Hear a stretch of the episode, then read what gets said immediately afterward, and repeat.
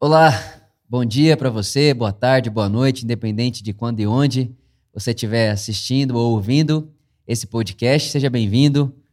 Multicast, o nome já diz tudo. A gente quer ter todo tipo de conversa nessa mesa com vários tipos de pessoas, né? Enfim, sobre vários temas e vários assuntos. E hoje, um multicast muito especial, porque está aqui com a gente essa convidada de honra, de gala. Deveria até ter me arrumado melhor para vir aqui hoje. Está aqui com a gente hoje a Estela. Estela, seja muito bem-vinda. Muito bem-vinda mesmo. Estela casada com o Vladeco, né? O Vladimir. Ela é mãe do Lucas. A gente estava conversando aqui, é tanta graduação, gente, que se eu for ficar falando aqui, eu vou me confundir para falar o nome das coisas que ela se formou. Então, é Estela, nossa irmã aqui, é fundadora do Colégio Moriá em Santo André, faz parte aqui da nossa comunidade e, assim, tem contribuído de maneira única com a nossa educação aqui na Por Amor, não só na educação, né? Mas, enfim.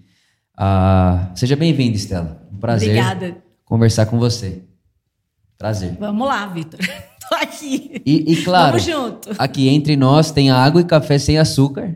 E a Estela já sentiu, sentiu o drama a hora que tomou o café sem açúcar e sem, sem possibilidade de pedir açúcar. Açúcar. É isso. Bom, Estela, pra gente começar, é, vamos começar com a sua infância. Uh, né? Vamos começar lá atrás mesmo. Você hoje é uma educadora, uma pedagoga, psicopedagoga, neuropsicopedagoga e todo esse negócio. Você tem? Você vê? É que na hora que Ok. precisa sai. É, mas como é que foi a sua, a sua criação nesse sentido educacional? Você, você teve uma boa educação? Você julga ter tido uma boa educação? Olha, Vitor, eu tive, eu tive assim um privilégio de ter um pai e uma mãe muito especial.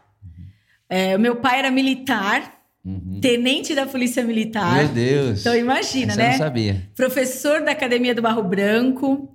Então meu pai era apaixonado por educação. É livro era uma coisa é, em vez de- ao invés de brinquedo, a gente tinha livro. Muito livro. Tinha brinquedo também, mas tinha muito livro. Eu fui alfabetizada aos quatro anos pela televisão. Ó, tipo, entrega a idade. Tinha o Mobral. E minha mãe, eu Mobral? assistia o Mobral, as aulas do Mobral, tijolo, tateti, Ah, totu. isso E eu passava fui na alfa- TV. Passava na TV. E a minha mãe, ali junto comigo, ela foi me alfabetizando e aos quatro anos eu estava alfabetizada. Então, a minha família sempre foi muito preocupada com essa questão da educação, com essa questão de escola. Daí a paixão, né? Não tinha como, né? Meu pai, ele sugeria para a leitura é, a minha vida toda. Meu pai sugeria livros independentes. Se eu, é, minha família era assim.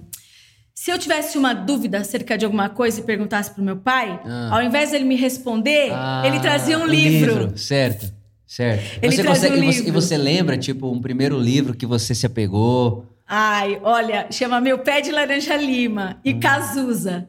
Foram os livros que. Um dos primeiros livros que, eu, Cazuza que eu me apaixonei. Era, era um, tipo, É uma bio- É uma, não, é uma história. É a história de um menino, Hum. de, de um meni, de um aluno de uma escola. E é muito bonitinho, é um livro muito bonitinho. Então, ele, ele sempre se preocupou em trazer isso, mas não foi só isso. Meu pai dava Pablo Neruda pra gente ler. Meu Deus. Meu pai dava, trazia tudo, sertões, ele trazia tudo pra gente ler. Então a gente sempre, foi- eu, eu fui muito assim apaixonada por educação, por leitura, por livro. E Foi- ele e era, foi e tão olha que ele cedo, era né? militar, hein? Então, e foi tão cedo isso na sua vida que, Foi. que nem deve ter um momento que você se lembre, tipo, nossa, ali eu me apaixonei por educação. Não. Ali eu me apaixonei por esse, sei lá, por, por, lei- por le- por leitura.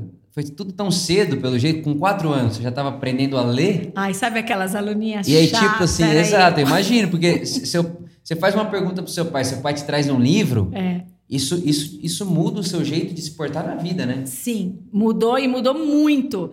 Quando eu quis entender as grandes questões da vida, as minhas respostas vieram a partir da leitura. O Sempre mundo de foi Sofia assim. e tal, brincando. Sempre foi assim. Ah, Daí pra pior. Daí pra pior, né? Daí pra pior. Legal. E, É. e- e, assim, é, é claro que eu acho que não dá para definir assim num- num- numa conversa e com uma pergunta, mas que que é, o que, que é educar para você? O que que é ser educado? O seu pai te educou. é. Tá, qual que é a métrica disso? Então, gente- hoje eu tenho uma, uma visão assim muito clara do que é educação. Até o Cortella fala uma coisa parecida com isso, que ele ouviu também do Gilberto Menstein. É muito, é muito isso. que educar é pensar em. Eu tenho uma vela acesa. Certo. E você tem uma vela apagada. Uhum. Eu compartilho a, a luz da minha vela com você. Mas quando eu compartilho a luz da minha vela com você, não é que eu estou te, ó, te agraciando com a minha luz. Sim. Eu estou iluminando o ambiente onde a gente vive. Uhum. Então, educação é compartilhamento. compa- Educação é, é construção coletiva, é educação para a cidadania, é para viver, é como viver. Por que, que a gente leva a criança para a escola? Por quê? Ué, para ela aprender a viver em sociedade. Uhum. Porque ela Então- vive então- numa micro-sociedade que é a família. Já vou fazer uma pergunta E aí? polêmica, então. E aí? Uma polêmica, né? O que, que você, tendo, tendo essa, essa, é, essa concepção de educação, a criança vai à escola para aprender a lidar com a sociedade, com outras pessoas, o que, que você acha desse ensino, por exemplo, que é homeschool, em casa? Então, ele, eu, eu pessoalmente não gosto. Pode falar, fica à vontade. Eu acho que eu acho que é ok, eu acho muito importante. Eu fui alfabetizada em casa. Eu fui alfabetizada em casa pela minha mãe, pelo meu pai. Mas chega um momento que o conviver, o compartilhar, o aprender com o outro é fundamental na vida do indivíduo. Não dá para ninguém é uma ilha que é deserta, que você vai ficar lá cuidando, é provendo de condições. OK, mas e o mundo? Sim. O mundo não exige mais das pessoas só informação nem conhecimento. O mundo exige relacionamento. É, é legal, né? Porque quando você tem esse. É assim que você analisa a educação, não é só a- acertar a matemática das coisas, né? Não. Acertar o gabarito da escola, é, tirar 10 na prova. Isso é o de menos. Ó, isso, isso- é uma diretora de escola falando aqui, isso é o de menos, hein? Isso é o de E- menos. E, assim, é, é- é nítido que tem um novo movimento de educação vindo por aí. É nítido. A gente até já conversou sobre isso Sim. né? É, o que, o que, que você tá- o que, que você está pensando então? Você é uma diretora de uma escola que precisa inovar, que precisa é, é, abraçar essa novidade, que precisa se mover com essa maré. O que, que você está pensando disso tudo? Você está indo para onde? Então, Vitor, é complicado porque eu sou, eu sou bem, é bem estranha meu pensamento. Nossa, mas ela é diretora de escola e está falando isso? Uhum. Primeiro que eu não acho que a educação acontece dentro da escola. Ah, então A não fala mais sobre a isso. educação é só um lugar. A Hum, educação a é só um lugar. um Ah, lugar. Desculpe, a escola é só um lugar. Certo. A educação também é só um lugar. Sim. É um lugar. É um lugar que acontece, mas a educação ela acontece na vida.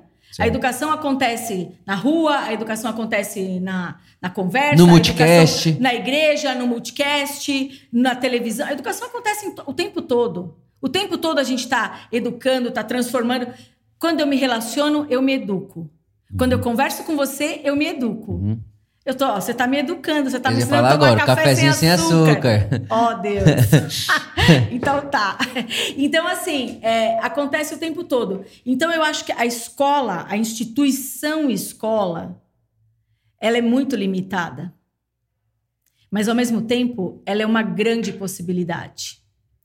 A escola, ela pode é, contribuir na formação de pessoas diferentes para a sociedade, de gente que pensa, de gente que tem opinião, A escola pode fazer isso. a escola precisa fazer isso. Uhum.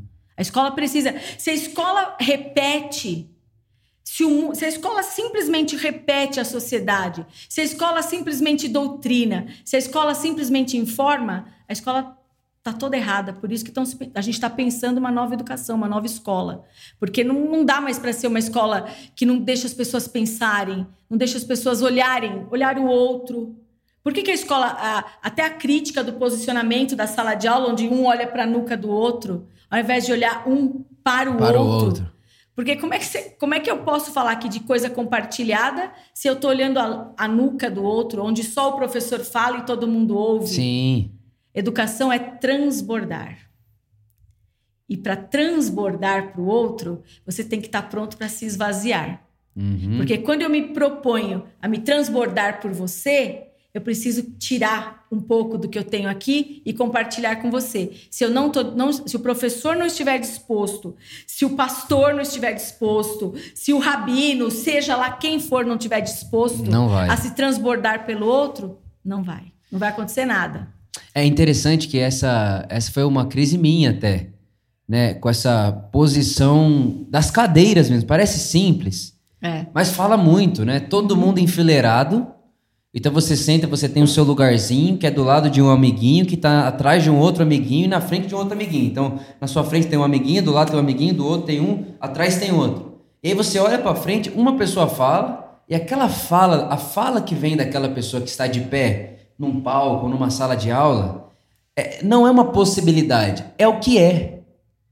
Então eu, eu vejo que essa é um espelho que é, existe dentro da igreja. Né? Então quando o pastor fala, a maioria das pessoas não ouvem o que eu estou falando, por exemplo, como uma possibilidade. E, e, no fim é uma possibilidade. Lógico que é. Ninguém são apostas que a gente faz. Ninguém pode falar é isso, ponto final. Isso é uma tremenda arrogância. E a escola também tem isso. Então como que a gente pode fazer até mesmo é, e é uma resposta que eu acho que abraça qualquer mundo educacional e qualquer lugar que tenha plateia. Ou é. se é que a gente vai chamar isso de plateia.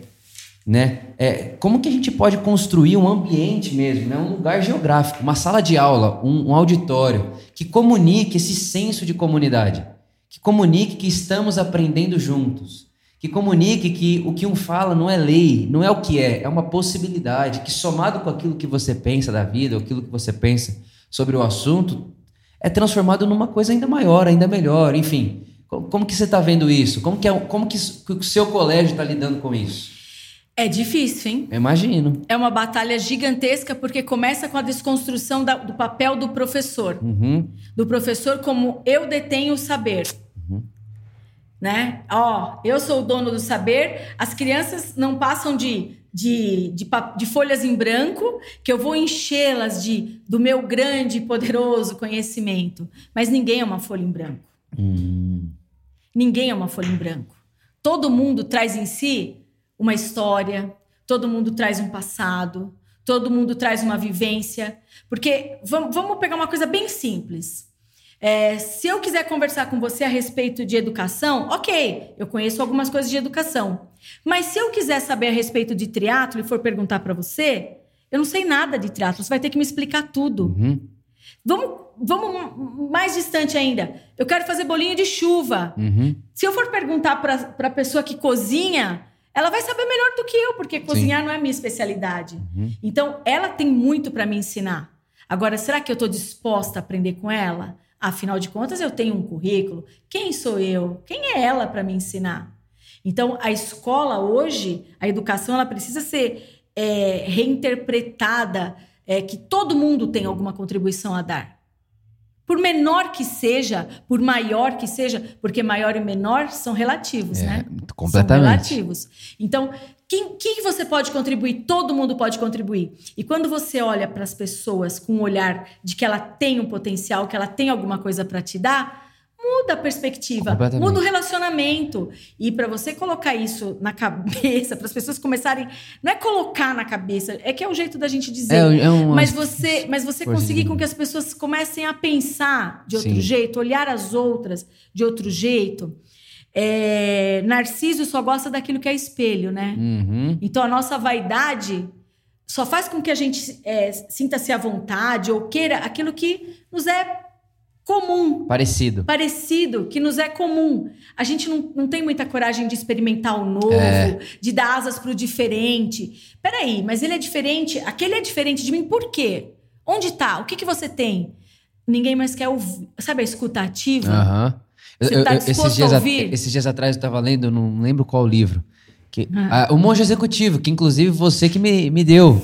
Né? muito obrigado por isso. Muito obrigado por isso. Que livro maravilhoso. Fica a dica aí, o Monge e o Executivo. Ele falava o seguinte: ele falava assim: me parece, o, o monge, né, falando com o executivo, que as pessoas só escutam porque depois é a vez delas falarem. Exato. Porque se elas não fossem falar depois, talvez elas nem escutariam. Então, tipo, eu só escuto você para você me dar o direito de falar após você terminar. Caso contrário, Estela, se você não for me deixar falar depois, eu nem vou te escutar. Porque eu não tô querendo te escutar. A verdade é assim, Estela. E, e você sabe que tem uns teólogos que defendem né, o Efésios capítulo 3, ali, 2, enfim, quando fala dos cinco ministérios, eles vão dizer que ah. pastor e mestre é a mesma coisa. Não, não existem duas palavras para isso. É uma coisa só. Pastorear é ensinar, ensinar é pastorear. O Ed fala muito disso. Pastor educa. É, é ensinar a viver, como se vive no evangelho. É, uma, é, é educacional. É por isso que eu acho que eu me, eu me identifico tanto.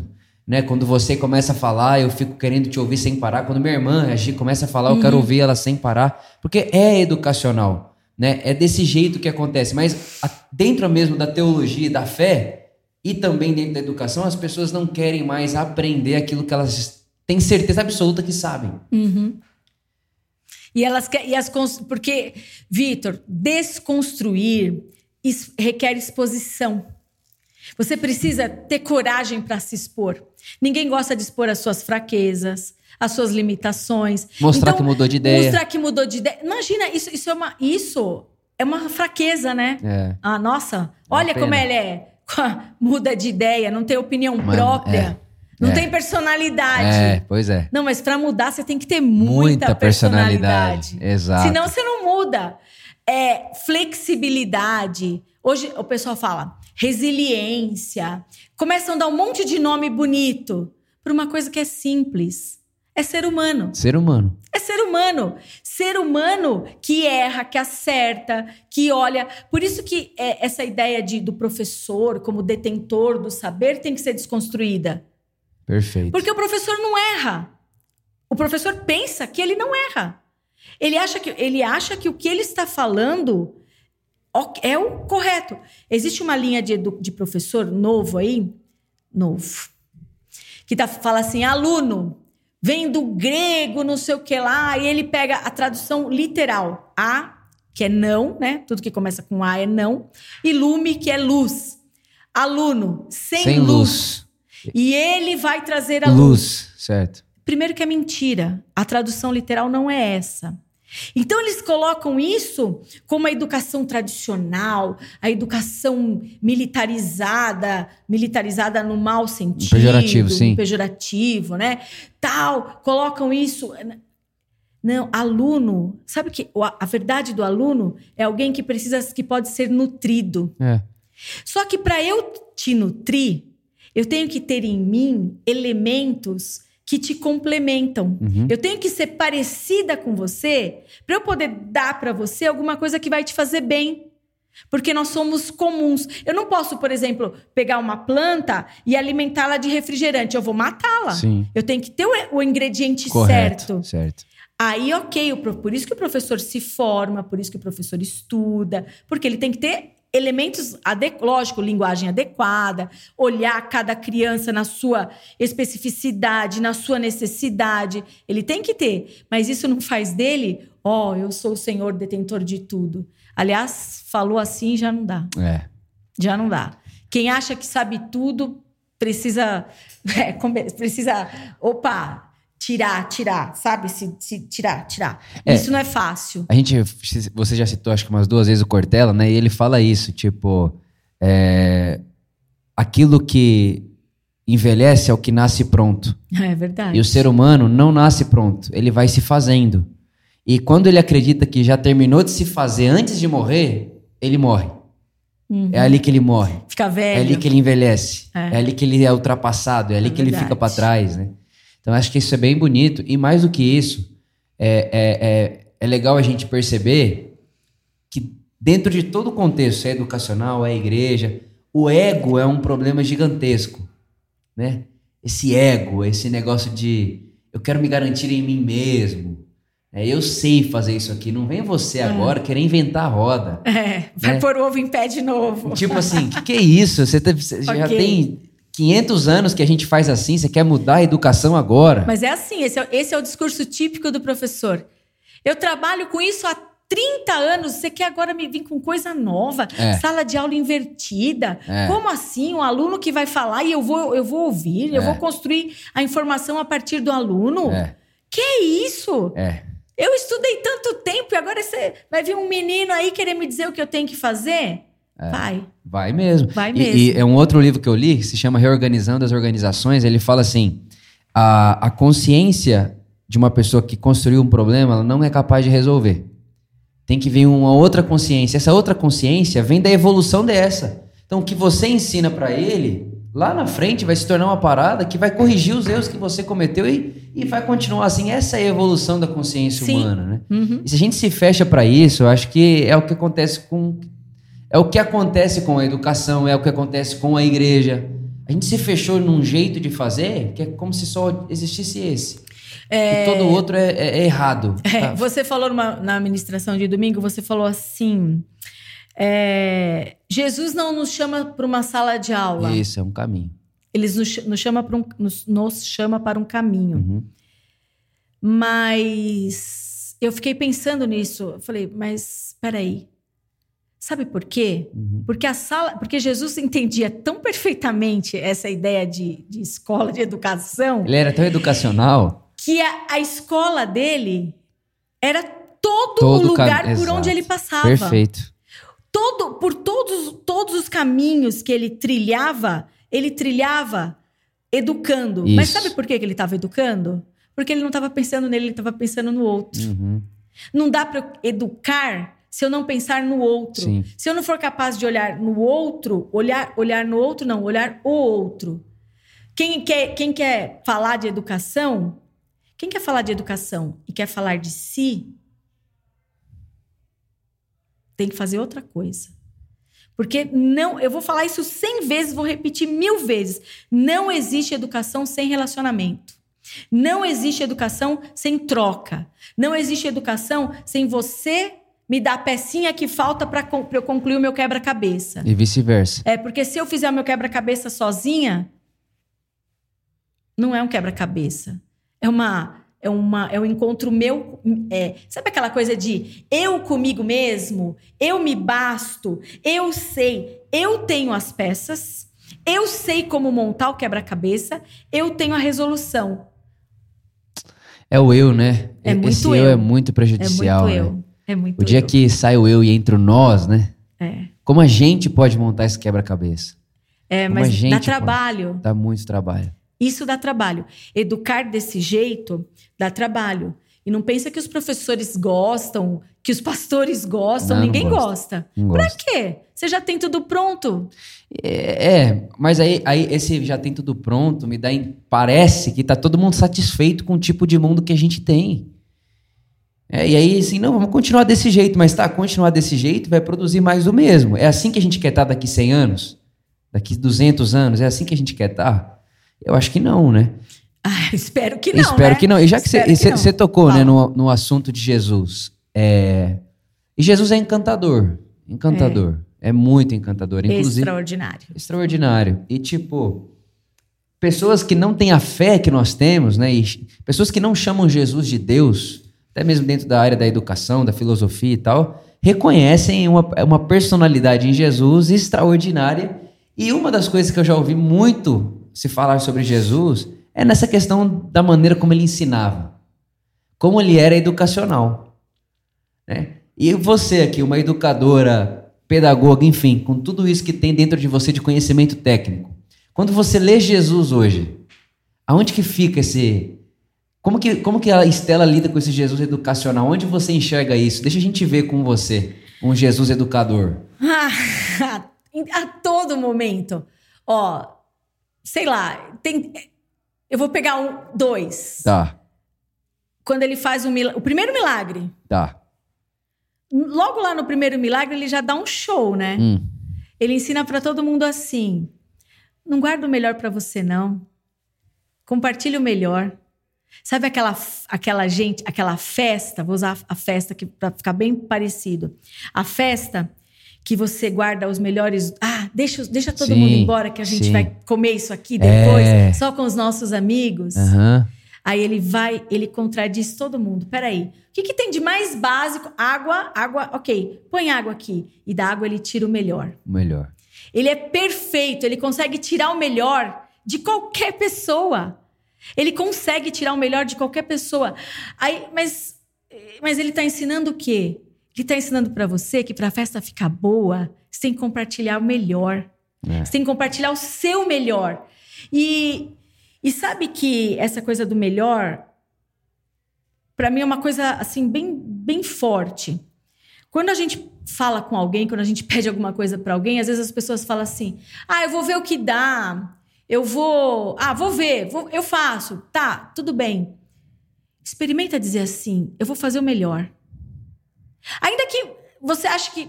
Ah, faz o seu melhor. É. Faz o seu melhor em tudo que você fizer. Isso. Porque se você fizer o seu melhor, aquilo ali vai com o seu cheiro, É. vai com a sua digital, vai com o seu carinho, vai com o seu carisma. Seu jeito, né? Não é? E é tão bom. E era assim que Jesus fazia. Tudo que ele fazia tinha o cheiro dele, tinha o jeito dele, É. tinha a, aquela mão. Quando a mulher estava sendo para ser apedrejada, tava todo mundo de pé, Menos ele. menos ele. Ele estava bem agachado. Escrevendo na, na areia. posição mais, mais menos ele estava sendo menos visto escrevendo na areia que pensa bem um adulto escrevendo na areia no meio de um o circo pegando fogo todo mundo querendo apedrejar ele estava agachado que é uma posição infantil no meio de uma briga você vai ficar agachado escrevendo no chão e, as pessoas, e ele e, e as pessoas queriam ouvir dele, mas não queriam ouvir dele porque achavam. Não, as pessoas estavam só provocando. É, é E ele manteve uma postura ali. E quando ele se levanta para falar, quando ele se levanta para falar, ele não tem pedra, ele não tem areia, ele não tem nada. Ele só tem uma pergunta. Ele só faz uma pergunta. Ele só espera que as pessoas pensem. Se todo professor pensasse Nossa, é em fazer as crianças pensarem. Ele não, ele não, ele não disse pra ninguém assim: vocês não devem tacar pedra, o que, que vocês pensam que vocês são? Ele não falou nada disso. Ele, ele não se colocou como sabe tudo. Não, ele não falou nada, ele só fez uma pergunta. Que alguém poderia ter respondido, né? Eu não tenho, poderia. Mas não dá, né? Diante não dele como. não dá. Não, e outra. Aí, e é bonito não dá. porque o texto vai dizer: e eles convencidos por sua, Sua consciência. consciência. Isso pra mim é encantador. Não foi Jesus que mandou ninguém embora. Não. Jesus não proibiu ninguém de tacar pedra. Jesus não falou assim, solta essa pedra. Ele falou. E na fala dele, na pergunta dele, como você né, nos, enfim, trouxe a gente até aqui, aquela pergunta acendeu uma luz na consciência das pessoas, que elas perceberam que o que elas estavam para fazer era burrice. E a resposta é essa, Vitor. É menos afirmação e mais pergunta. Perfeito, isso é lindo. Quando você pergunta, você, você, ainda que você saiba exatamente a resposta, mas quando você pergunta e permite ao outro que ele É. responda, É você permite, que- permita, permite que ele se autoanalise, você permite que ele busque dentro dele uma resposta. Ainda que a resposta não seja a, a ideal, a melhor, mas você permite que ele pense. Mas você acha que também é uma questão de insegurança? Porque, porque é uma insegurança, por exemplo, do professor ah, ou, do, ou do pastor, né? Tipo, cara, se eu perguntar e essa pessoa responder. Aí, eu- é claro aí, que eu- é. aí que é o perigo, claro entendeu? que é. Tipo, Vai cara, e que- se eu perguntar e ela souber uma coisa que eu não sei aqui e E me aí? deixar desnudo? É. Então, mas aí é que tá a sua vaidade. É o ego. Você tem que estar pronto. Se você está pronto para aprender, você está pronto para responder perguntas ou para não responder. Exato. Eu digo isso muito para os meus professores. Não tem problema nenhum se o aluno te fizer uma pergunta e você não souber a resposta. Perfeito. Diga para ele, eu vou pesquisar, eu vou me informar, vamos pesquisar juntos. De onde você arrumou isso para perguntar? Vamos, vamos ver essa fonte aí, o que, que é? E vamos tentar entender. É. E só vou terminando com Jesus, terminando com Jesus. Quando ele, quando ele fala com a mulher, aí que ele dá uma aula, né? Ele só diz para ela assim: onde estão? Ele pergunta de novo: Onde estão teus acusadores? onde estão? Ah, eu amo Jesus, viu? É. Nossa, já tô arrepiado, já querendo. Ele, ele pergunta de novo para ela: onde eles estão? Né? É, Ele pergunta isso, ele não pergunta para ela o que você estava fazendo, quem era o homem, por que você estava com esse homem, qual é seu. Não, ele só perguntou para ele: onde estão os teus acusadores? Onde tá? É. Cadê as pedras? Mas a gente, a gente prefere, a gente é, é uma prática humana de ficar apontando, apontar erros. Eu sei mais. Eu, ah, É eu, eu, eu vou apontar os erros. Eu vou dizer isso. Eu vou, eu vou apontar. Não aponta nada. Ajuda, facilita. Exato. O papel do professor, de quem quer ensinar, é ser um facilitador. Porque as- muitas vezes as respostas, as grandes respostas, estão, muitas vezes não sempre, estão dentro da gente Sempre. Estão dentro da gente. É, aprender a regra de matemática, aprender a regra de gramática, Isso o livro te fala, um podcast te fala, mas o relacionamento que você constrói com o indivíduo, por que, que o ensino híbrido foi o que foi? É ruim? Porque a informação tá lá, tá tudo lá. A molecada hoje, todo mundo faz tutorial para aprender a maquiar, faz tutorial para fazer lettering, faz... A informação tá ali. Tem informação. Mas o que, que é a grande dificuldade? É o relacionamento. Sim. O professor tá ali com você, junto com você. O relacionamento dá trabalho, Dá. é isso.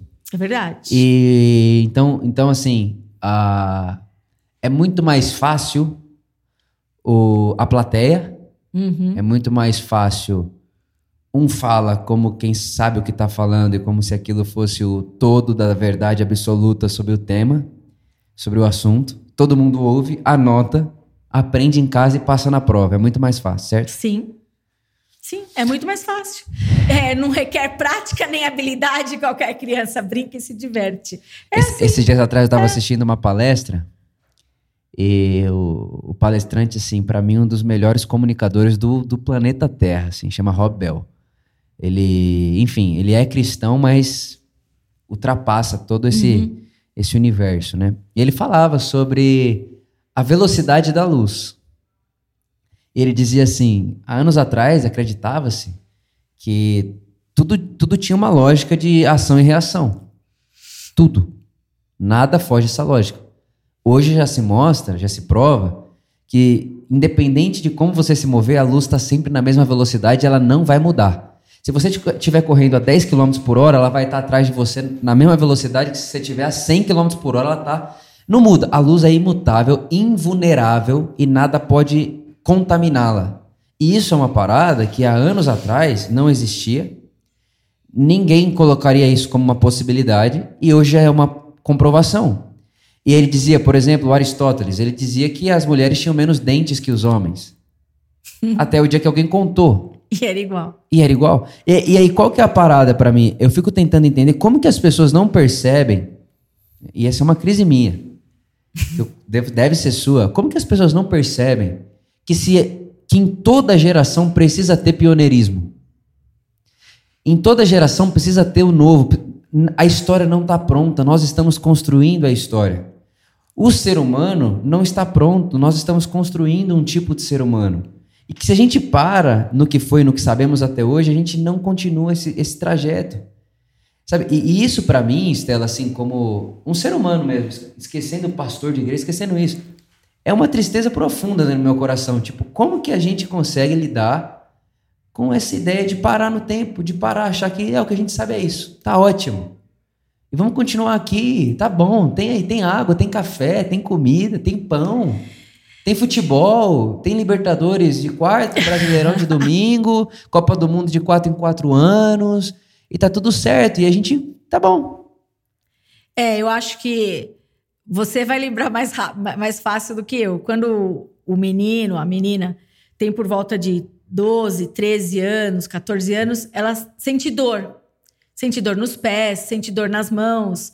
E fala pra mãe assim: tá doendo. E aí a mãe leva ao médico, e o médico diz assim: é porque ele tá crescendo. Isso. Eu lembro disso. Cãibra, muito dor na perna, acorda com dor. Cãibra. Aí ela tira um raio-x da mão pra descobrir a altura que ele vai ter, o tamanho e tal. E aí crescer dói. Crescer dói. E dá trabalho. E dá trabalho. Então crescer dói. Então é muito mais fácil, Vitor, pegar respostas prontas. É muito mais fácil você pegar. Ó, se você pegar todas as crianças, vou falar de escola, pegar as crianças, sentar as crianças uma atrás da outra, ensinar pra ela que B e A é Bá, B e é Bé, Bi, Bobu, ok? Elas vão aprender. Elas vão aprender, sim, elas vão aprender. Mas quando você der pra ela um texto, ela não vai saber interpretar. Ah. Porque ela não vai ter experimentado a construção do conhecimento. Ela vai estar acostumada a receber uma fórmula pronta, Sim. que é aquilo e é assim. Graças a Deus pelo seu pai, que quando você fazia uma pergunta, ele te dava um livro. É verdade. Eu fui, eu fui é, nesse. Nossa, gente, eu não posso falar. Meu pai era o máximo. Pensa assim, o máximo. É o meu pai. Pena que ele partiu logo, mas ele era o máximo. Ele era o máximo nessa, nessas questões aí. As questões mais polêmica, po- polêmicas, imagina, eu, minha adolescente, com 13 anos, 14 anos, vou falar até isso que é legal.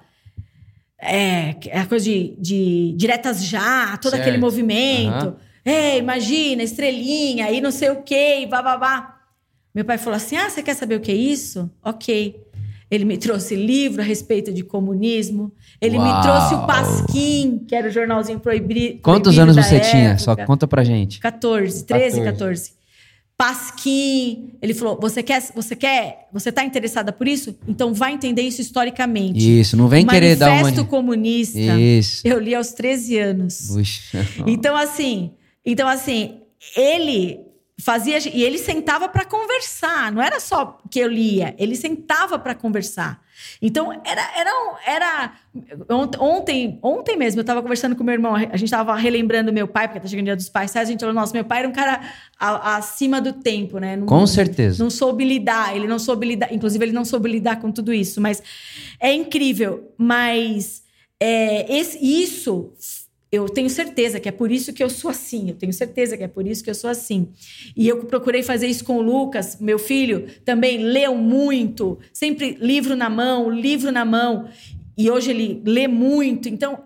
E é, e isso faz a diferença. Com certeza. Faz a diferença. Sabe por quê? As pessoas têm medo de que as outras tenham acesso a pontos de vista diferentes. Por que, Estela? Porque, Vitor, quando eu tenho acesso a diferentes pontos de vista, eu vou ter a possibilidade de construir o meu ponto de vista. Ninguém vai me dar um ponto de vista. Eu vou ter habilidade para eu construir o meu ponto de vista. E esse tipo de gente que constrói o seu ponto de vista assusta. As pessoas pensam que é, é, ah, nossa, militância, não militância. Sabe qual é o problema disso? É que tudo isso é muito burro. Binário. isso é binário. É isto, é isto. É um plano cartesiano. E o mundo não é um plano cartesiano. O mundo é assim, ó. Tem um monte de coisa acontecendo o tempo todo. Ao mesmo tempo, não é Ao óbvio. mesmo tempo. Então, a gente tem que estar pronto para o que é novo.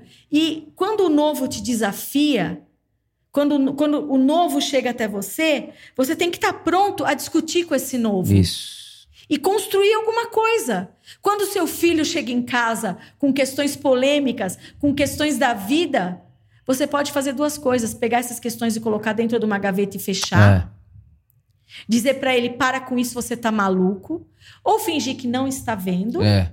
Ou decidir sair pro diálogo. E sabe, você falou isso agora, eu me lembrei de uma, de uma conversa que eu tive com uma mãe, aqui da Por Amor, inclusive, ela chegou em mim e falou assim, ah, eu tô querendo ir lá na escola do meu filho, ele tá chegando em, em casa com uns papos muito esquisitos, e ele tá falando que a professora tá falando isso, isso e isso e tal, e eu não gosto, eu não quero que ele chegue em casa assim. E aí eu ouvi ela, com, né, nun- nunca vou negar a dor de alguém, ela tava, Sim. tava doendo pra ela aquilo, não tava legal. Não neguei a, a dor dela, abracei e tal. Falei, olha, mas eu acho que dá pra abrir uma nova possibilidade. Esses assuntos que ele, ele tá trazendo pra casa são assuntos que você nem pensaria em abrir com ele. E se esses, esses assuntos que ele, que ele está trazendo pra casa, você utilizasse como uma porta de entrada pra conversar com ele? Porque não adianta você ir lá na escola. Falei pra ela, falei, na minha opinião, você vai lá na escola. Você vai falar o quê? Vai, vai, vai mudar a, a- Não o- vai. Não vai. Não vai. Você não vai mudar. Então, eu, eu acho assim, eu imagino meu filho, se hoje já tá assim, imagina quando meu filho tiver 15 anos. Oh, Deus. Entendeu? Então, ou eu, como pai, assuma a responsabilidade de ter conversa com meu filho. Eu não quero que o meu filho seja um mini Vitor. Mas eu quero que o meu filho saiba a sua opinião, o que ele vai pensar, o porquê que ele decidiu pensar o que pensa e que ele tenha coerência com a vida dele. Mas eu, como pai, é o que seu pai fez, abrir o diálogo e não fugir da conversa. Mas aí entra um outro ponto. As pessoas hoje fogem da conversa porque elas nem, nem elas sabem profundamente por que, que acreditam como acreditam. Perfeito. Então, por exemplo, eu já passei por, como pastor, eu passei por uma eleição nacional só. Então, a, é, de município e tal, prefeitura é, é Ok. diferente. Passei por uma que, que- presidente e tal. Eu fiquei perturbado, de, entristecido de como, em como as pessoas são binárias. Bina- Porque tem dois candidatos, é binário. Porque tem duas opções, é binário. E tudo é um é outro. Então tem lado, tudo tem lado. Não, é- não, existe a, não existe a diversidade ou pluralidade de opiniões. E aí a minha opinião, né, na minha leitura, e aí você pode me falar se você concorda ou não, é isso é reflexo educacional. É. É reflexo educacional. É, É. muito educacional. E, e- e quando eu falo educacional, infelizmente, eu estou falando da escola. Por quê? É cultural que quem educa é a escola. Então, o pai e a mãe estão cada vez mais isentos disso. Ainda mais no mundo contemporâneo como o nosso, onde a mãe também está fora de casa e cada vez mais fora de casa. Né? Então, vai ficando sempre para terceiros a educação das crianças. E você, como pedagoga, não tem como não concordar que você, a, criança, a, a criança que está sendo educada hoje é o nosso Brasil de amanhã. É o, é o nosso eleitor de amanhã. É o nosso candidato de amanhã. É o nosso jornalista de amanhã. É o nosso empresário de amanhã. É o nosso diretor de amanhã. E esses caras vão continuar fazendo cultura. Então, isso daí, para mim, assim, é, é uma dor que eu tenho. É é uma dor que eu tenho, é uma coisa que eu, eu fico, inclusive até te falei, eu nunca pensei em ser pastor de igreja, mas queria ter escola. Nunca estudei pedagogia, na falou, eu quero ter uma escola que vai ensinar o que importa. É. O que, que importa? Ai, Vitor, se eu pudesse ensinar só o que importa, ia ser tão diferente. Ah, eu imagino. Mas infelizmente, e olha, o mundo é as, as- a- o mundo não, as questões são organizadas assim mesmo. É, é um- é bem maquiavélico, né? De, de Maquiavel. É o bem e o mal. É o que é certo e o que é errado. Esse é bom e esse é o bom bom e o mal mal. E O como isso, meu é- Deus do Ah, céu, Estela. Maravilhoso e o mal é o mal. Então as pessoas não conseguem ter aquele equi... Ou é bem- anjinho ou é ou é diabinho. É o, bo- é o bem e o mal. Então, seja na política, é, as Na pessoas- igreja. na igreja. Então as pessoas querem, querem criar um, um ambiente assim de quando o mal chega, as pessoas têm medo do mal, do Aham. diferente. É porque o mal é sempre diferente, né? É, é. Então as pessoas têm medo desse mal. Hum. As pessoas não estão prontas ainda para essa conversa de peraí, vem cá, mal, vamos conversar. O que, que é esse mal? Então, quando o filho traz uma questão, ela não está pronta para isso. Você sabe que eu fiz uma mudança radical na minha escola. Hum, conta. Nós vamos saber sexta-feira o que vai acontecer. Ah, E eu tô trazendo pro Estufinha também. Ah. Vamos ver o que vai dar. A lição de casa. A tarefa de casa. De sexta-feira. Nunca mais vai ser tarefa. Vai ser assim. Um passeio com a família. ó. A leitura de um livro. Nós vamos mandar Eu me- uma eu fico- letra. eu fico nós vamos arrepiado, mandar uma letra de música para casa, uma letra de música para casa, e as crianças vão ter que cantar essa música com os pais. Hum. 10 minutos de conversa sem interrupção. Tomar o café da manhã junto. Nós fizemos um monte de proposições. Nossa, eu tô todo arrepiado. Eu fico- E isso, não vai, isso vai aparecer antes do Dia dos Pais do Estufinha? Que de... Domingo agora, não, né? Não, não, ok, pode falar. perfeito. Sabe como vai ser o Dia dos Pais? A gente, as- os meninos, ah, vamos fazer um desenhinho, vamos fazer isso aqui. Eu falei, não, vamos fazer outra coisa. Vamos comprar um envelope e vamos fazer um vale. Cada criança vai dar para o pai um presente que ela pode dar. Então, vale um abraço bem apertado, vale uma roda de Nossa, conversa, que coisa maravilhosa. vale um filme, vale uma pipoca, porque ou as pessoas decidem a conversar, as famílias não terminam porque o filho faz isso ou porque o filho faz aquilo. A família termina no dia que para de ter mesa dentro de casa. É perfeito. A família termina no dia que a gente para de conversar, para de olhar, para de olhar nos olhos. As pessoas nem olham mais nos olhos uma da outra. Porque quando você olha para o outro, a verdade que você está dizendo, ela é ou ela é muito verdade ou ela é muito mentira. Então, eu propus isso para as meninas, elas já, ah, legal, agir já, nossa, que ideia. Eu falei, gente, é, você vai dar um papelzinho, depois acaba, rasga, perde. Mas aquele momento, aquela memória afetiva, aquele dia especial, eles não vão esquecer. Não vou esquecer. Não vão esquecer. Porque as pessoas, como você falou, não tem tempo. É mentira. Isso é a maior mentira do século, é que as pessoas não têm tempo. Também acho. Porque se você pegar o seu celular, ele tem o tempo que você permaneceu Isso, nele. isso. Então, olha por semana o tempo que você tem permanecido no seu celular. É. E você tem 5 minutos, 10 minutos. Eu tenho certeza que você vai ter 10 minutos, 5 minutos para conversar com seu filho. Você vai ter Com com a certeza. sua esposa, casamento. Ah, quando namora, você tem tempo. Depois que você casa, Não vocês não tem têm mais mais tempo, tempo, é. de conversar. É. Por quê? Porque as prioridades mudaram. É. Porque você tem que ter, tem que conquistar, tem que vencer. Vencer quem? Uhum. Conquistar o quê? Pra quê? Porque você conquista um monte de coisa e destrói a sua alma, destrói seu relacionamento. É, já, É já difícil, diria né? o nosso mestre, Loucura, né? Nosso loucura. mestre Jesus, né? Do que vale ganhar o mundo inteiro, né? Perder sua alma. É, Louco. Estela, agora eu quero te fazer uma pergunta, que eu já te falei isso, inclusive. E ontem, né, no nosso momento juntos lá, você deu uma aula, assim, dois minutos de fala, que eu não me esqueci. Nem vou me esquecer. Emília, né? Você citou. ontem. Emílio, Emílio, isso. É... Eu falo que se eu tiver um dia que defender uma tese, eu defenderia que todo ser humano nasce com potencial de bondade. Todo ser humano nasce com potencial de bondade. E é claro que isso vai até contra um pouco a teologia majoritária, né, conhecida, enfim. Mas eu não consigo acreditar que aquela imagem de Deus que nós ganhamos, ela, ela, ela não tá lá. Ela tá lá. É por isso que a gente arrepia quando ouve gestos de bondade. É por isso que quando você fala uma coisa dessa, eu fico arrepiado, emocionado, porque é como se uma coisa dentro de mim dissesse para mim: é isso daí. Isso é o que importa. E arrepia, aí você chora. Aí você assiste aquele filme.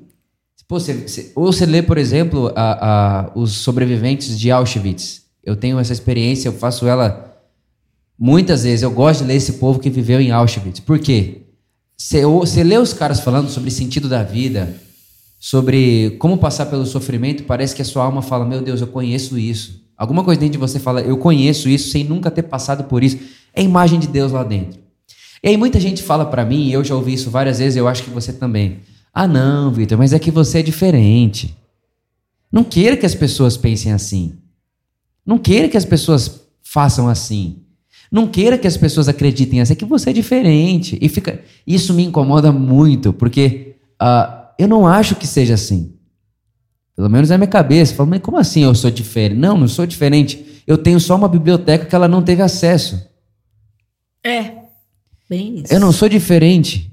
É, eu gosto muito do que C.S. Lewis, C.S. Lewis falava assim. é, eu li 10 mil livros e me tornei. É uma- expressão, né? Eu li 10 mil livros, me tornei todos os autores sem deixar de ser eu mesmo. É. Pois é. Olha que coisa maravilhosa. É, ah, Vitor, olha, eu, eu falo assim: vai lá na maternidade. Eu já falei isso várias vezes, e também é polêmico. Hum, vai, pode ir. Vai lá na maternidade, sem bebês. Diz pra mim qual é feio, Não. qual é estuprador, qual é o drogado, qual é o assassino, qual é o santo. Diz. São Não. só bebês. Todos eles são lindos, todos eles têm cheirinho bom, todos eles choram, todos eles precisam ser amamentados, serem cuidados. É, Essa imagem de Deus ali, esse âmago, esse, esse, essa, esse sopro de vida, talvez a vida, talvez a biblioteca que ele não leu, que vai transformar. Mas você pega o cara que tá lá, o, o cara, o mais.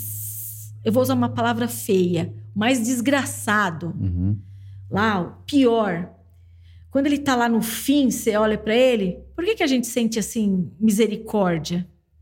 A gente sente Uhum. do, do pior, a gente sente.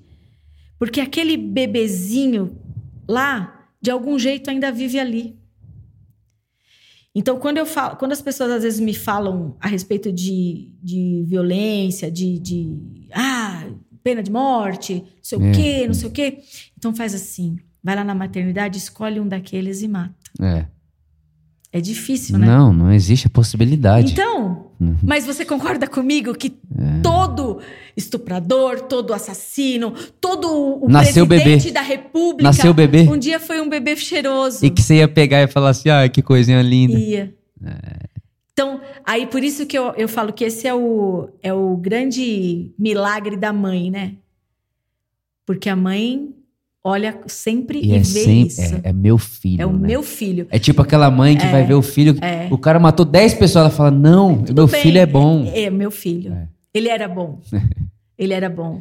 Porque foi ela que cuidou. Então, a gente, pra gente amar, é muito cuidado, né? E hoje a nossa sociedade, ela cuida muito pouco das pessoas. A gente fala hoje, é sempre. Ela cuida muito pouco das pessoas. Ela está muito pouco preocupada com as pessoas. Uhum. Nós, nós nos acostumamos a ver programas de televisão de violência, programas de, de que, que usam da violência como mídia, como jeito, né?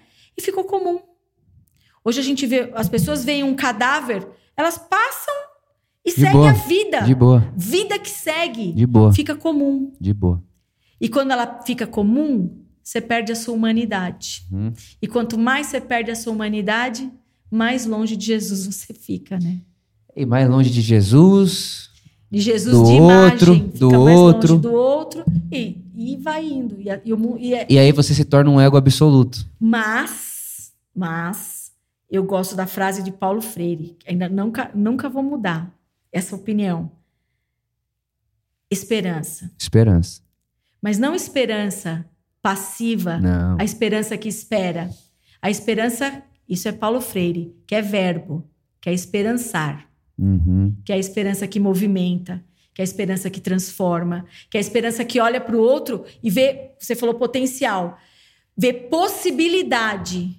Porque não adianta eu olhar para a semente da melancia, saber que ela vai virar um pé de melancia, mas eu não, não, não, faz, não fizer nada, não colocar ela na terra. Não regar. Vai, não regar, é. ela não vai. Ela não vai. Então, só vai, o mundo só vai melhorar, as pessoas só vão melhorar quando elas forem capazes de olhar para o outro e enxergar o outro isso. Como eu, eu sou. E eu não acredito, eu não estou falando, ai, ah, todo mundo tem que ser igual. Não é isso que eu estou falando, não. Uhum. Eu estou falando que todo mundo precisa viver uma vida que não tenha falta de nada. É, é. Talvez o que seja necessário para você e para mim é diferente. Diferente. Isso é maravilhoso. Sim. Mas eu não, não posso ter falta. Sim. Isso, isso para mim é o reino de Deus. Isso. Ninguém tem falta de nada. Exato. Todo mundo tem igual? Nem sempre. Nem mas sempre. ninguém tem falta de nada. É, exatamente. E é tão, é tão bonito que eu gosto dessa palavra esperança. E como verbo, melhor ainda, né? Nossa, Esperançar. Esperançar. É, é lindo. É, eu me lembro de uma, de uma leitura que eu fiz, não, não lembro o autor, ele disse assim: viver de esperança não é viver por algo que vai dar certo, mas é saber que vale a pena. Uhum. Tipo, a gente está aqui falando e você tem sonhos a respeito da educação, eu tenho sonhos a respeito da educação, eu tenho sonhos a respeito do Brasil, eu tenho sonhos a respeito do Brasil. E eu não sei qual deles serão palpáveis, visíveis e tocáveis antes de a gente morrer. Uhum.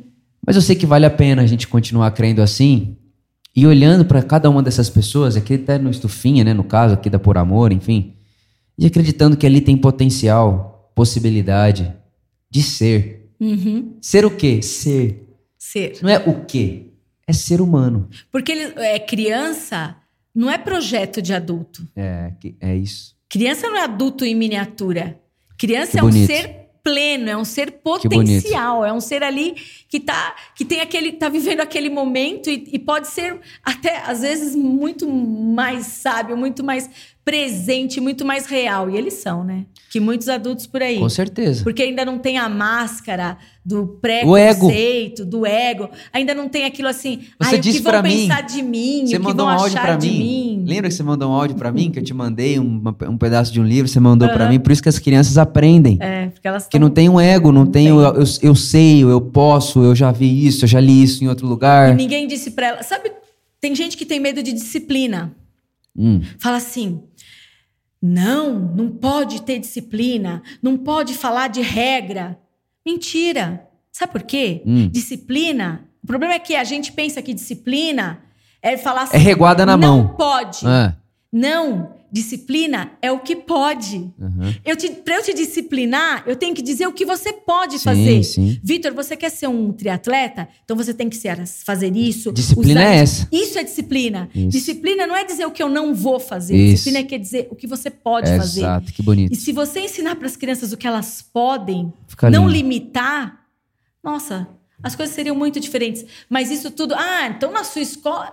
Não, não, não, é, não é perfeito, não, não é maravilhoso. Mas eu tento. Eu tento muito. E é uma luta. Ontem mesmo uma professora disse assim para mim: Eu não consigo fazer o que você pediu. Que eu teve uma, eu e as minhas ideias malucas. Eu não vou, eu não consigo.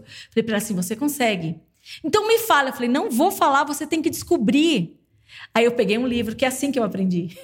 eu peguei um livro que é A Paixão de Descobrir o Mundo, da Madalena Freire, e dei para ela. É um livro que conta a experiência de uma escola, da Escola da Vila, que é a filha do Paulo Freire. Uhum. E eu entreguei para ela. Lê esse livro, você vai encontrar as respostas. Ela saiu com uma cara.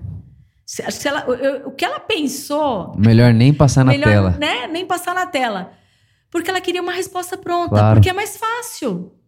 É mais fácil. Então, é, as pessoas querem, no evangelho, elas querem um evangelho pronto, É. um evangelho de respostas. Porque. Mas isso, olha, vou te falar, é educação, hein? Começa desde pequeno. Quando a mãe não tem paciência, ao invés dela permitir, por exemplo, que o filho vai lá, faça o prato, escolha o que ele vai comer, Uhum. né? Ela vai, põe ela tudo. bota, leva, come, come, come. É assim.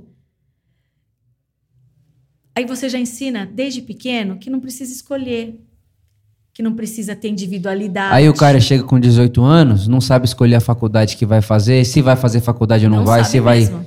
Não, eu- aí eu, eu tava até lendo essa semana um artigo que falava sobre. Eu não lembro o título do artigo, mas falava sobre essa, esse fenômeno que nós estamos vivendo, que as pessoas não saem mais das casas- da casa dos pais. Não saem mais. É, os adolescentes de 30 anos. Exato. E o mais louco, tipo, muitos com sucesso profissional extraordinário. Você olha pro cara lá na empresa e fala, pô, o cara é maravilhoso, o cara deve ser um baita homem, uma baita mulher. Aí volta pra casa dos pais e dorme no quarto que dormia quando era adolescente. Não consegue.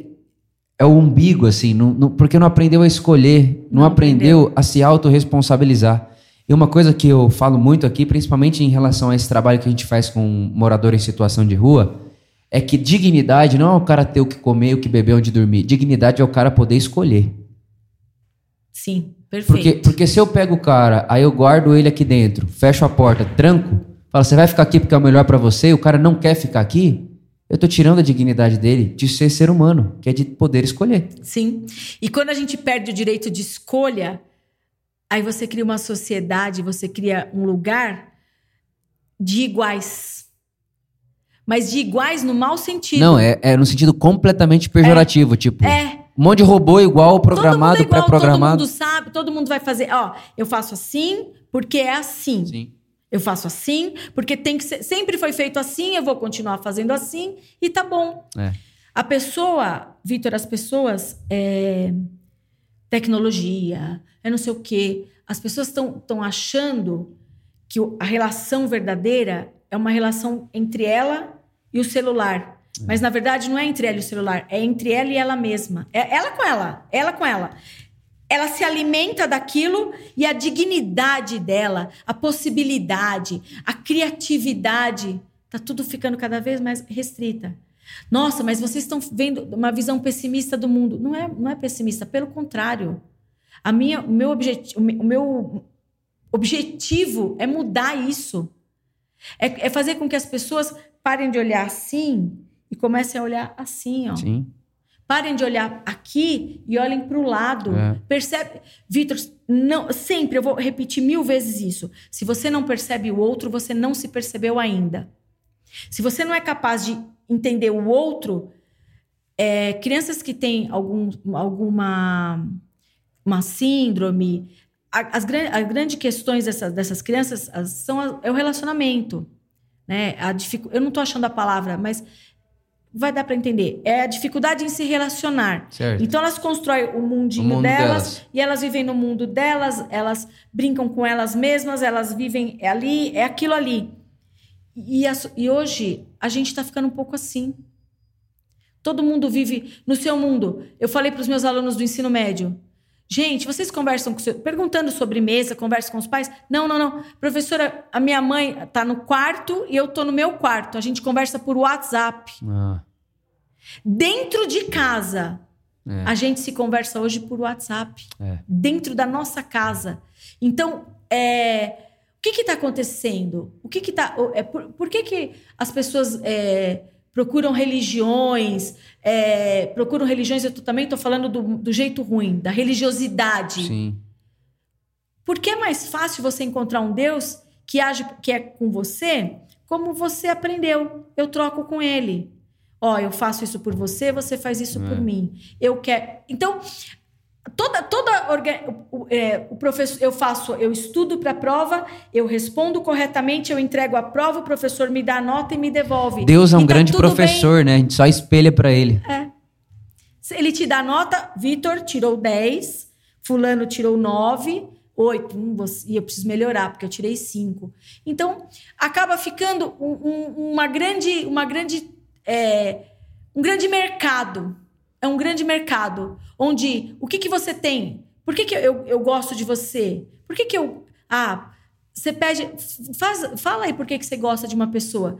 Ah, porque ela tem um bom caráter, porque ela é. Porque ela fez. Não, você está falando de você. Você está falando do que ela fez para você. Você não está falando da pessoa. É. A gente não consegue falar do outro sem, sem colocar a gente no lugar. É. Eu vou elogiar você me elogiando. Uhum. Nossa, o Vitor foi gentil comigo. Nossa, o Vitor. Não, eu tô falando de mim. Até quando a gente faz a crítica, né? Muitas vezes. Aí, é. Aliás, né, a nossa a régua do que a gente julga, que a gente critica o outro é a nossa régua, né? É quem eu sou. Eu projeto lá no outro aquilo que os meus os meus monstros que eu quero projetar sempre no outro, né? É uma loucura, né, Vitor? É um perigo, então os dois conversam. É um perigo, é um perigo. É um perigo. É um perigo ou uma possibilidade, é uma depende do ponto de vista. Acho que é por isso que me colocaram aqui. É. É, Estela, eu toda vez que eu converso com você, até já esqueci disso aqui, né? Como a gente é, já nem, sabia que aconteceria. É, mas toda vez que eu converso com você, é, por cinco minutos ou horas, como a gente, enfim, já conversamos, eu saio com muita, muita vontade, assim. Expectativa, senso de esperança. É. Sabe? Tipo, não, tem, tem muito mais estelas no bom sentido da palavra, né? Não de igualdade, mas de pessoas Sim. que estão indo para aí, que estão querendo isso, pelo mundo afora. Tem muito mais gente por aí, tem muito mais, né? Até tem um livro que eu gosto muito que se chama Utopia para os Realistas. Você é muito legal. Dele porque ele vai mostrando como que de maneira imperceptível nós estamos melhorando.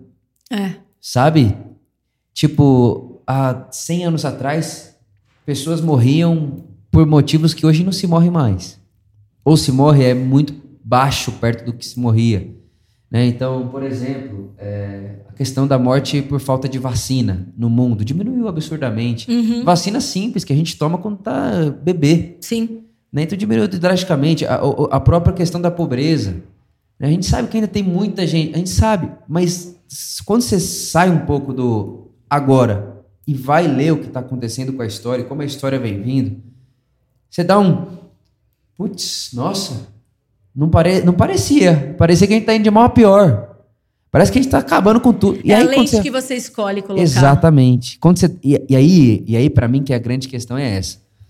Eu tava esses dias atrás na academia do meu prédio, e entrou lá no assunto de política e tal, tal, tal, e esse assunto é muito delicado em qualquer lugar. E aí eu fiquei quieto, em silêncio. Até uma hora que eu falei, eu falei, o único problema é quando a gente quer falar que o Brasil é, é o nosso condomínio. Entendeu? Oh, o Brasil é o meu condomínio. É assim que a gente vota. É o meu condomínio, é a escola que o meu filho estuda.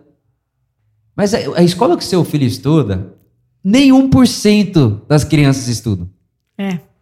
E aí a gente vai fazendo isso com o mundo e tipo, o meu mundo é bom. O do lado que é ruim é o deles que tem que mudar. E aí essa essa toda esse, essa mídia e, e, o que chega e ó, agora eu posso ver qualquer catástrofe do mundo, é só destravar Ótimo. meu celular. OK, sim. Catástrofe, catástrofe, coisa ruim, morte, morte, pobreza, fome, pandemia, 550 mil mortes, mil mortes por dia, não tem vacina, tem vacina, a vacina, aí tem gente que não toma vacina, aí tipo, um fala usa máscara, outro fala não usa máscara, não adianta usar, adianta usar, aí você fala, gente de Deus, e é uma guerra de egos. Só que o que, que acontece? A gente fica tão focado nisso e empresta tanto nossos ouvidos para isso que a fé vem pelo ouvir. e ouvir qualquer coisa. Exatamente. Você vai se tornando aquilo que você ouve, aquilo que você gasta a sua atenção. Sim. Eu, eu vou me tornando aquilo que eu leio. Eu vou me tornando aquilo que eu gasto tempo vendo. E aí a gente se torna um monte de desesperançosos, pessimistas, que uma coisa, uma coisa é não ser realista. A gente é realista. A Sim. gente sabe que precisa. Senão a gente não estaria tendo essa conversa. Sim. Se a gente for pensar no seu condomínio, no meu condomínio, vamos continuar assim. Que seja assim, como se todo mundo tivesse essa possibilidade. Mas não é isso, não é verdade. Então é realista, mas sem pessimismo. Tipo, não, não vai mudar, não vai dar certo. Aí ninguém se engaja na causa. Ninguém se engaja. É tipo assim, e esse é um, é um assunto que, na academia do meu condomínio, que é, você olha e você fala, ah, não deve ter ninguém aqui que não estudou, que não pensa. Que... Não. A galera fala, não, mas isso aí não muda, Vitor. Isso aí não muda, Vitor. Isso aí não muda, Vitor. Você pega uma criança que vai para a escola, pequenininha lá, de 5 anos. A mãe prepara o lanche dela, a lancheira, Certo. e diz para ela assim: Seu lanchinho tá aqui, tá, filha? Não divide com ninguém, Pronto. porque o lanche é seu, a mamãe fez para você. É, já. Tá aí já. Aí a criança vai para a escola e a amiguinha dela pede o lanche. Ela dá. Ela dá. Aí ela conta pra mãe: Mamãe, eu troquei o meu. A minha uva Itália, que maravilhosa, por um salgadinho que Ana meu amigo Maria, levou. Ana Maria da É, outra. Pelo salgadinho que meu amigo levou. No outro dia, a mãe vai na escola e diz assim: Professora, como que você permitiu que a Já minha passou por isso, rep- Estela? Uxi, repartisse o lanche, lá, lá, lá, lá, lá, lá, lá, lá. Que tipo de ser humano você está criando? É. Que tipo de que tipo de mundo você está criando? É. O meu mundo tá maravilhoso. Eu tô- na minha escola, lá na nossa escola, a gente tem criança, é, tem o, o bolsista, tem o filho do médico, tem gente de todo jeito. Tem gente que leva na mochila, na lancheira o lanche top, que é feito pela nutricionista, como tem o que leva o pãozinho com mortadela, que era o que estava tendo. E eles trocam. E eu já disse, ai de quem proibir. Ai de quem proibir. Porque assim, as crianças têm que fazer isso. Inclusive, a gente faz frutas, as coisas, a gente faz lanche coletivo, porque tem que dividir e compartilhar. E as mães questionam. Então, quando eu, eu já come, eu ensino. Eu ensino pro meu filho a ser egoísta. É. Eu ensino pra ele que o brinquedo dele É dele. é dele, que ele não vai compartilhar. Não, olha, aquele menino ali destrói. Não deixa ele pegar o seu brinquedo. Ele vai quebrar. Você está ensinando para o seu filho. E o brinquedo vai durar quanto tempo? Essa criança vai brincar quanto tempo com isso? Por quantos dias da vida dela ela ainda vai brincar com É. isso? Gente, isso vai na adolescência, isso vai, isso vai. A gente não ensina esse espírito de, de compartilhamento. E aí, chega lá na adolescência, quando ele chega lá na adolescência, e ele não sabe se ele se corta, ele não cria uma autoimagem positiva, ele não sabe se relacionar, Não tem ele sentido não na sabe vida. falar, não tem sentido na vida, não sabe o que quer da vida. Claro que não. Sempre teve alguém dizendo pra ele tudo o que ele tinha que fazer. Se ele podia dividir o lanche dele. Tinha, tinha alguém pra dizer. É, essa semana aconteceu um negócio muito engraçado, muito simples que dá pra usar aqui. O menino queria comprar um lanche na cantina e eu tava lá. E lá na escola a gente tem um sistema que é uma pulseira que coloca o valor lá, tá ok. E ele falou assim: professora, me dá o número do Pix, porque a minha mãe vai mandar dinheiro pelo Scud para eu comprar. Eu falei, nossa, eu falei, vai lá, compra, porque só tem 20 minutos, depois a gente resolve esse assunto. Quando ele passou a pulseira, ele tinha 72 reais ainda na pulseira. Hum. E a mãe tinha esquecido que tinha colocado 72, tinha colocado dinheiro, porque, né, todo esse tempo de pandemia, o dinheiro ficou lá. Então, às vezes, a gente tem um tesouro e tá desesperado, batendo, procurando, batendo cabeça, procurando resolver uma coisa que já tá em você. É isso aí. Então já estava nele a solução. Sim. E ele estava procurando. Então, por que, que a gente não decide ensinar, educar as pessoas desse jeito? Educar com amor. Uhum. É pedagogia positiva. Parar de dizer para as pessoas o que elas não podem fazer e começar a dizer para Que elas elas, podem. o que elas podem, o que elas devem fazer, o que é possível. Se, se a gente pensasse um pouquinho nisso, as coisas iam mudar. É. As coisas iam, iam melhorar essas relações, esse, é, é, essa, essas angústias. Às vezes a gente sofre tanto sem precisar, Uhum. sem precisar. Porque as respostas, as, as grandes buscas, elas estão aqui, ó. É. Aqui, ó. Tá tudo É. aqui. Mas ninguém quer ouvir mais, Vitor. Não, não quer. Não quer ouvir. Hoje, uma pessoa que a gente tá falando que, ah, lê. Tem um monte de gente que vai ouvir isso aqui e vai falar assim: ah, eles estão viajando. Que esse mundo que eles estão falando não existe. Existe sim. Existe. E se ele não existe, ele pode passar a existir no momento em que eu decidir. Exato. Porque o mundo, ele pode também. A palavra mundo pode ser assim, né? Mundo. Cosmos. Mas pode ser o mundo. É, o seu. Eu né? sou o mundo. Exato. Você é o mundo. E quando os nossos mundos se relacionam, a gente constrói um universo. Uhum, uhum, uhum. Mas as pessoas. Mas isso dá trabalho. Dá trabalho. Isso cansa. Cansa. Ouvir cansa. É, eu, enquanto a gente conversava, várias vezes me veio na cabeça a música do Gonzaguinha. Essa música me persegue, porque é uma música muito de esperança, né? É, ontem um menino que brincava me falou que o hoje é semente do amanhã. E, isso, e essa consciência, assim, tipo, o hoje, a gente está construindo o amanhã hoje. É, não é viver pensando no futuro, é viver no hoje, mas viver de verdade. Né? Porque Tipo, se eu quero viver o futuro, eu não. con- é ilusão, O passado já era. O futuro. ilusório. Mas, mas o que eu posso mudar Agora. é o agora, é o Agora. presente. Agora, agora eu posso mudar. É. Agora eu posso fazer alguma coisa. Agora eu posso amar você. Isso. Agora eu posso falar alguma coisa pra Isso. você. Agora. Isso. Amanhã não sei, mas agora eu sei que eu posso. Mas. E aí é, é legal porque no meio da música ele fala assim: vamos lá fazer o que será. E ele fala: não, não se desespera, nasça sempre com as manhãs. Tipo, renasça de manhã. Deixa a luz do sol brilhar no céu do seu olhar. Aí ele vai, aí vai falar: fé na vida, fé no homem, fé, no, que virá. Vamos lá fazer o que nós será. podemos. Nós podemos muito, nós, Nós podemos, podemos mais. Eu Vamos lá fazer. Eu acredito nisso. Eu também acredito. Eu acredito. Muito. E aí, a gente que segue Jesus, né? E óbvio que não é só um privilégio nosso, mas a gente tem essa esperança dentro de nós de uma coisa que chama ressurreição. É, Jesus ele, ele inaugura essa possibilidade de tudo que parece que morre ressuscita. E uma das coisas que a gente crê é que tudo, tudo vai passar por esse processo de ressurreição, só que não necessariamente eu preciso esperar morrer para acontecer. Esse poder de ressurreição, que é de tocar coisas e transformar aquilo, já está possível agora.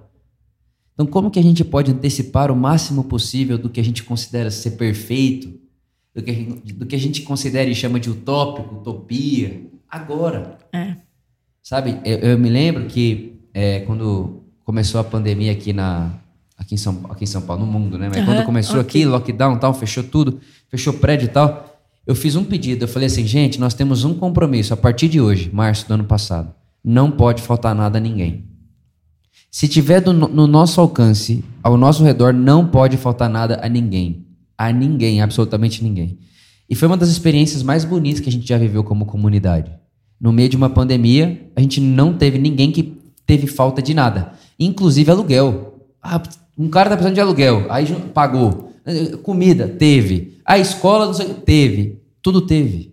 Teve tudo em comum. Alguém olha e fala, mas Vitor, você está falando de uma comunidade de milhares de pessoas. A gente está falando de um Brasil. Eu falo, não. Só que milhões é um pouquinho de mil, um pouquinho de mil, com um pouquinho de mil.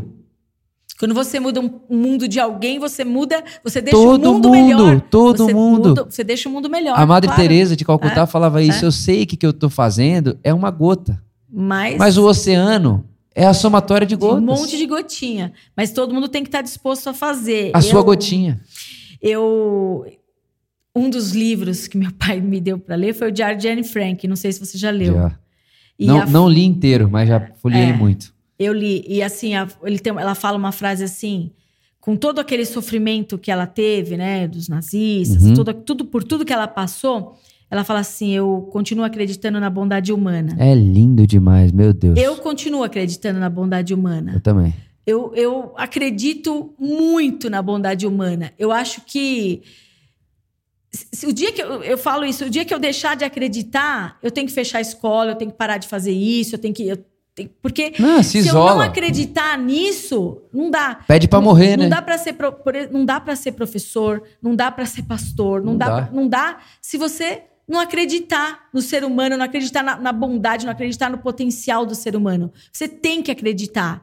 É, às vezes a mãe fala assim: é muito difícil, eu não, não dá esse- essa criança.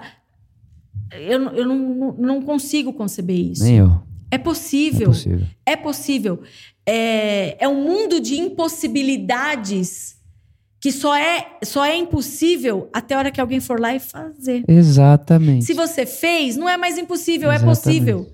Então, o impossível pode ser, às vezes, Alguém falou que é impossível. É. Alguém falou. É possível.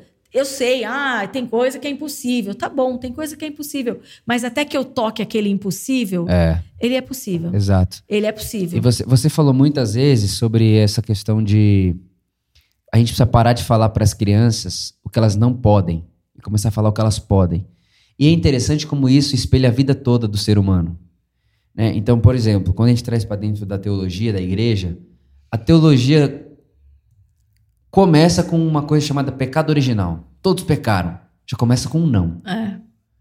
Só que na experiência bíblica, não começa com pecado original. Não começa em Gênesis 3. Começa em Gênesis 1, a bênção original. E viu Deus que era bom. E viu Deus que era bom. E o ser tão humano lindo, né? muito bom. Ali começa. Dali pra frente, anomalia, queda. A gente escolheu e a gente assumiu isso. E Deus entrou no nosso mundo cheio de erros. Enfim, então o que que eu tô querendo dizer? Em toda trajetória, né? entrevista de emprego, você vai para ouvir um não. Ninguém vai para ouvir sim. Difícil alguém que vai para ouvir sim. Você vai assim, ninguém vai. A, a minoria das pessoas vai com, com esperança de, de, de, de ouvir um sim. Todo mundo já vai ouvindo, querendo, esperando não. Se vier, o sim é a surpresa. É, é, o- é lucro. É, Essa frase, o não eu já tenho. eu não eu já tenho. Como assim? É. Nunca parte do sim. E, e se a gente começasse a pensar, o sim eu já, já tenho, tenho. até que me prove o contrário. É, se alguém falar não. Entendeu? É, eu disse assim, é, às vezes eu falo umas coisas malucas, né? As pessoas falam assim, não, não, ele não vai deixar, ele não vai aceitar. Eu falo assim, calma, vamos melhorar bem os argumentos. Quem sabe o sim chega? Isso. Me prova, me prova. Eu falo isso para os meus alunos. Me prova. Vamos lá, me fala aí que vai dar certo. Ué, Vitor, ou a gente entende que é nós, nós estamos todos os dias, quando a gente abre o olho, é uma, é uma nova história que a gente começa a escrever toda manhã, ou a gente vai continuar lendo a mesma página Todos repetidamente e a vida vai ficando triste, vai ficando difícil. É uma, a gente é- escolhe. a, a vida se torna uma eterna segunda esperando o fim de semana. É. Como se o sábado e o domingo fosse a solução. Aí, na sexta-feira, o cara sai desesperado, vai pro bar, bebe, tem que beber todas, tem que fazer todas, tem que fazer tudo. Como se não, o mundo fosse acabar. É. Pra preencher uma coisa que na segunda-feira vai estar vazia de novo. É. Vai estar Muito- vazia de Vive novo. de ilusão. E ele há, e eles e as pessoas às vezes acham que não, isso isso é viver. Eu vou viver. Pergunta quando uma pessoa fala assim: "Agora eu vou viver".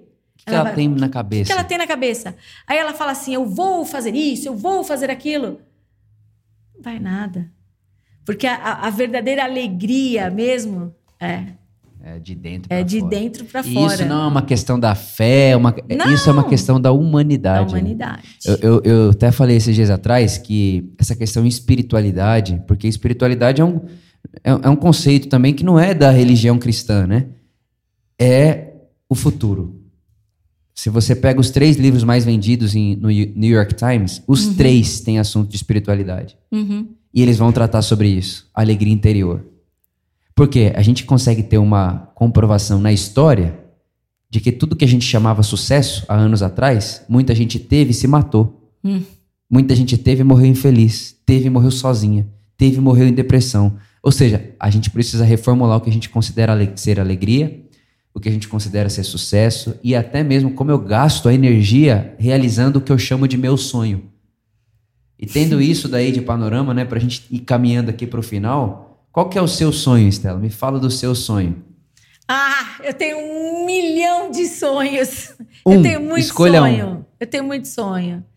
O meu sonho mais, o meu sonho mais próximo agora, o que eu tô sonhando agora, agora eu tô sonhando com o estufinha. Ótimo. É o meu sonho do momento. Perfeito. É fazer uma coisa nova. Até alguém me perguntou assim, mas você escreveu na- na- na- nas suas ideias aí a respeito, você escreveu assim: o estufinha nasce.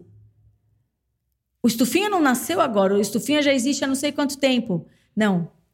O estufinha nasce. Porque para mim ele está nascendo agora. Uhum. É, uma, é uma coisa nova. Então, os sonhos. É, pessoa, às vezes, meu sonho é ter a maior escola de Santo André. Meu sonho é ser não sei o quê, é ser doutora. Não. Meus, meus pequenos sonhos constroem o meu grande Isso, sonho. isso aí. É ser feliz Isso. quer ser feliz. É olhar para olhar para minha vida e dizer assim: ó, você tá fazendo um bom trabalho. Completei a é carreira. Isso. É isso. Esse é o meu sonho. Muito legal. Simples. Você falou isso, eu lembrei do Paulo Brabo. Ele fala assim: é, eu vou gastar minha vida mudando micros, mu- micromundos todos os dias. Esse é meu sonho. Top. Nunca li esse. É, esse, esse cara de disrupção na certa. Inclusive, cuidado. Paulo Brabo, o nome já diz, o cara é brabo, é viu? Brabo. É brabo. Estela, muito obrigado por essa conversa. Tenho certeza que já me abençoou muito. Então, Legal. já valeu muito a pena, mas vai abençoar muita gente também nas suas casas, nos seus trabalhos, enfim.